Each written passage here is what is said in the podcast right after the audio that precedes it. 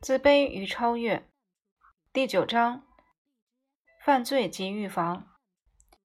四、如何矫治犯罪行为？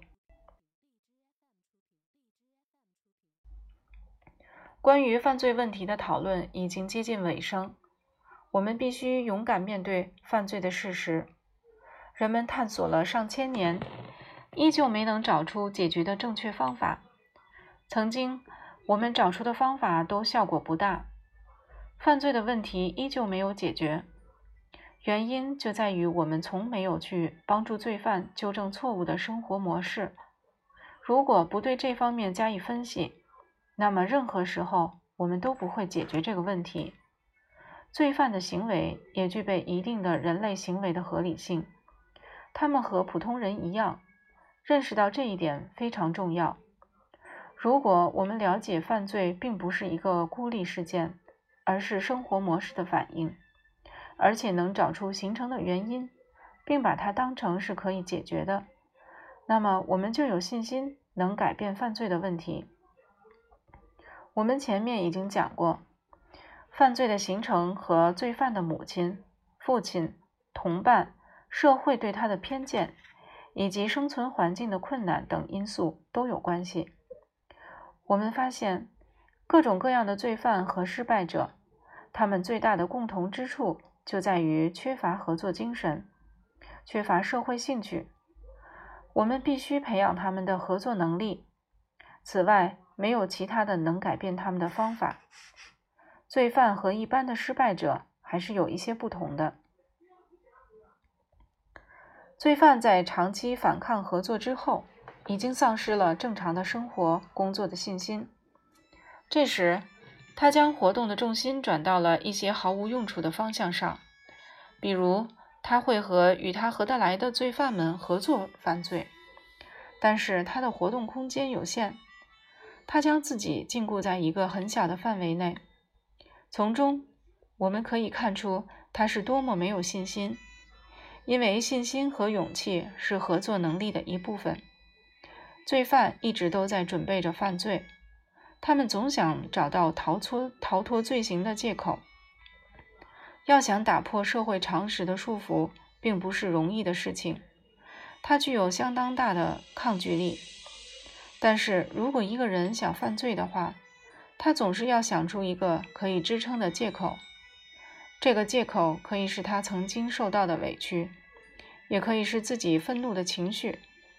通过这些理由来克服他的障碍，我们可以了解到他一直企图寻找对环境的解释，以及他为什么总是无功而返。他一直以来都是用自己的眼光来审视这个世界，而这种态度已经根深蒂固了。除非我们找到他们形成这种态度的原因，否则我们也无从改变。但是。兴趣可以让我们找出真正能够帮助他的方法。当一个人处于困境，又缺乏勇气来面对时，就容易想到通过犯罪来解决。尤其是在一个人穷困潦倒的时候，此时他像所有人一样，追求着安全感和优越感的目标。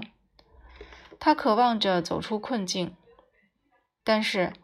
他的追求总是不能如愿以偿，他的愿望是自己想象出来的优越感目标，而他达成目标的方法是自欺欺人的把自己当成法律和社会组织的征服者，不顾及社会法律的约束，不在乎警察的管制等等。比如，当他毒害别人的时候，他认为这是他的胜利之举。他常常会以会以此麻醉自己。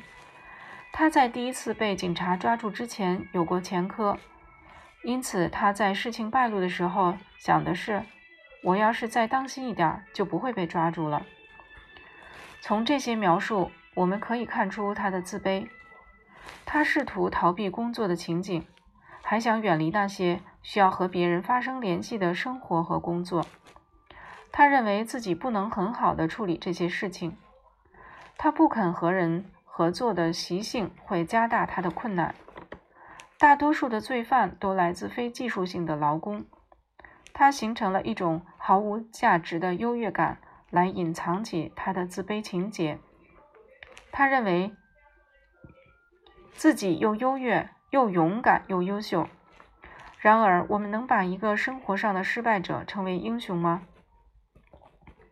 罪犯其实活在自己想象的世界中，他常常幻想：“我是世界上最厉害的人，哪个人看不惯我，我就消灭他。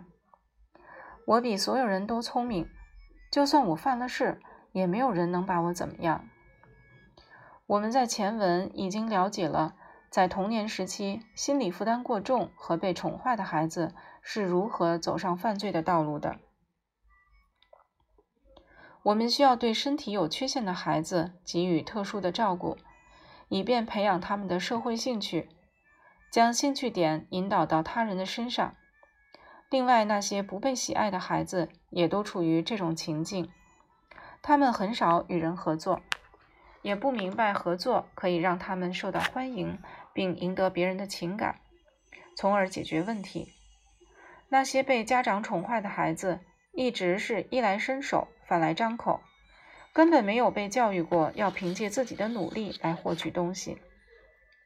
他们认为世界上所有的人都该顺从他、迎合他，否则他就会觉得世界很不公平。在每个罪犯个案的背后。都能找出上述的某种情况，他们缺乏合作的能力，一旦遇到困难就会不知所措，所以让他们养成合作能力才是我们最应该做的事情。现在我们已经具备了充分的知识和丰富的经验，个体心理学已经也已经告诉了我们如何才能改变每个罪犯，但是试想。如果我们对每个罪犯都用这种方式改变，这是多么艰巨的工作呀！不幸的是，生活中大多数人都是在困难超出某一极限时，他们就放弃了合作。这就是在不景气的时期，犯罪率会上升的原因。因此，如果我们想要用这种方式来消除犯罪，我们就要对大多数的人进行教育。但是要把每个罪犯或潜在性罪犯都改造成对社会有用的人是不大可能的。然而，我们能做的事情还有很多。我们可以做一些能够减轻他们生活负担的事情，比如帮助失业者和没有知识的人获得一份工作，这样至少他们还能保留一部分合作能力。这样做可以减少犯罪案件。此外，我们还需要给孩子进行职业培训，以便他们能对未来的生活做好充分准备，在职场中也会更加轻松。我们对待罪犯也该如此。虽然我们不可能对每个罪犯进行校正训练，但是我们可以利用集体培训来解决。例如，我们可以和他们共同讨论问题。通过回答问题，开启他们的心灵，形成正确的人生态度。我们应该教会他们正确认识自己，增加自信心，提升他们面对生活的勇气。我相信这必然能产生良好的效果。我们还可以做的是消除贫富差距，抵制奢靡腐化的风气。如果富人们炫富挥霍，会让一些穷人产生嫉妒心理，他们会当成是对他们的一种挑战。惩罚对于智障儿童和问题儿童不起作用，这一点我们已经知道了，因为这也会被他们当成一种挑战。他们总想着与社会对抗。如果我们能不谈他们的名字和罪行，情况也许会好一些。我们应该改变。罪犯的生活模式，而不是严厉制裁。严厉的刑罚只能让事情变得更糟，无法从根本解决问题。如果能破获更多的案件，对我们的工作也是大有好处的。